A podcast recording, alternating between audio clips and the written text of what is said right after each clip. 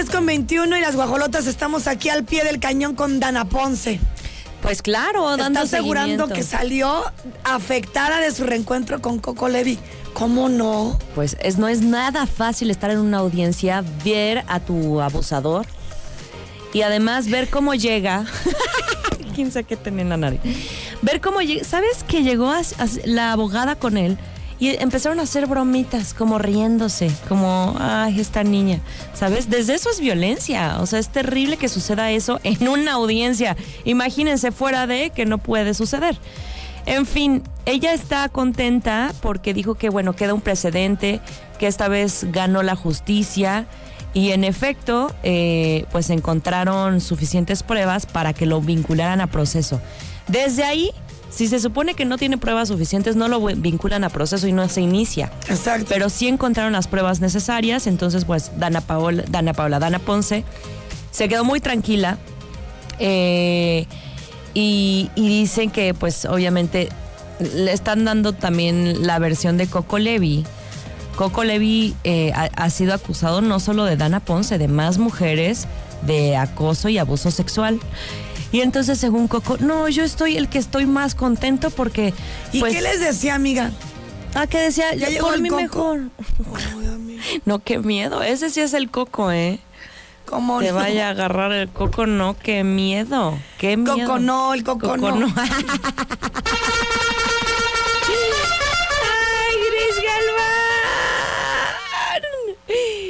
Y entonces él, según dando sus patadas de ahogado, porque eso no es más que patadas de ahogado, yo era el mismo que quería que iniciara esta audiencia para que entonces con el proceso ya yo de, em, dar a conocer que no soy culpable. Sí, mira, Coco, yo le vi. No, sí que le revisen el coco, ¿eh? Olivia no entendió. Sí, que yo le vi. Dice que sí. ¿De qué?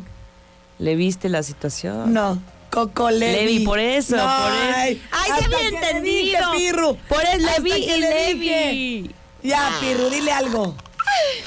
te pases. Bueno, es, es una cosa seria. Sin embargo, pues con todo. Porque muy a gusto se iba, se plantaba en la cámara, ¿se acuerdan? Ah, claro. Como, me daba como la impresión hasta como de, ay, a ver si pueden conmigo. Un poco como de burla. Exacto. ¿Y sabes quién está sufriendo las consecuencias que no debería? Su mamá. O sea, ella, ¿qué? La señora, la verdad, nada que ver. Digo, entiendo que mucho de los temas viene de la educación, pero no nada más de la mamá, de la familia completa, de, de- del, del contexto en el que está. Si el señor ha sido abusado sexualmente también, pues necesita terapia y no seguir repitiendo el mismo patrón. En fin, vamos a conocer las declaraciones que dio Coco Levi aquí en la audiencia. Esto ha sido una mentira siempre, es absolutamente falso y yo soy absolutamente inocente. Y este ya me ha costado mucho y llegamos a esta audiencia, hicimos la presentación. A mí no me dejaron todavía presentar pruebas, entonces en base al dicho de la niña, que es lo único que hay, eh, se hizo un proceso, va a haber un proceso, lo cual es exactamente lo que yo quería, porque eso es lo que me permite a mí demostrar. Nadie me ha escuchado a mí y han dicho, pues este señor está grande, esa niña está chiquita, seguro es malo. Eh, la realidad es que no es así. Este, yo sigo este, siendo inocente. Ok, entonces, como es niña, tiene 22 años, señor. Primero no es niña, es muy mayor de edad. Y dice que como es niña, entonces pues ya nada más por eso las niñas quieren este... Por eso se lo hubiera pensado. Se aprovechó de que es niña a los 22, ¿verdad? ¿Y qué? Oye, bien enojona. Pues me voy a esperar. No, sí. Me voy a esperar porque miren, no quiero que me salga lo galván. y eso implica gritar, Mau. Y más afónica me voy a quedar. No, no, no, no, vamos a cuidarnos. Vamos a cuidarnos, a llevarla tranquila. Es más, mira, para que recuperes un poquito tu voz. Ya me dijeron cebolla morada. ¿No les pasa a ustedes que ya ni la Con voz me sale de verdad? Estoy muy cansado. Estamos muy agotados. Oye, te escuchas más cansada que a una Adela. Ay, Hoy, hoy. hoy. Si se fijan que estoy como en la montaña rusa, a veces Ayer días bien, todo días no. mal. Sí, amiga. Así andamos. Lunes iniciaste de 10.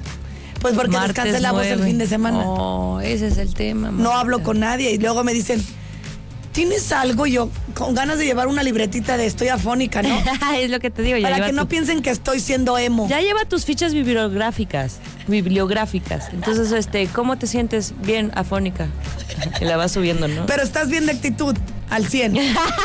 Porque luego creen, como no hablo, Sí, que claro. estoy de malas, eh, triste, agotada, Sin ilusiones. sin ilusiones. O sea, que soy una estúpida en la vida. Ay, Dios mío. Grace Galván, cálmate, por favor. Oye, mira, te voy a llevar para que tu voz se relaje. Ahí nada más comes, entonces no hablas. Ay, ya Ve ahí, fregamos. diablo, vamos Ay, son bien juntas. amables ahí. Sí, te digo, vas a, mira, vas a guardar la, la voz porque vas a estar deglutiendo los deliciosos paninis, exquisitas ensaladas, sus famosas pizzas de gran calidad, precio y atención. Vayan a sus dos sucursales, en serio pueden brindar, celebrar algo especial con su toque de vinos de mesa y cócteles al estilo Diablo. Constituyentes o Avenida Universidad, vayan a la tradicional pizzería italiana de Grupo Pasta. Corte y regresamos.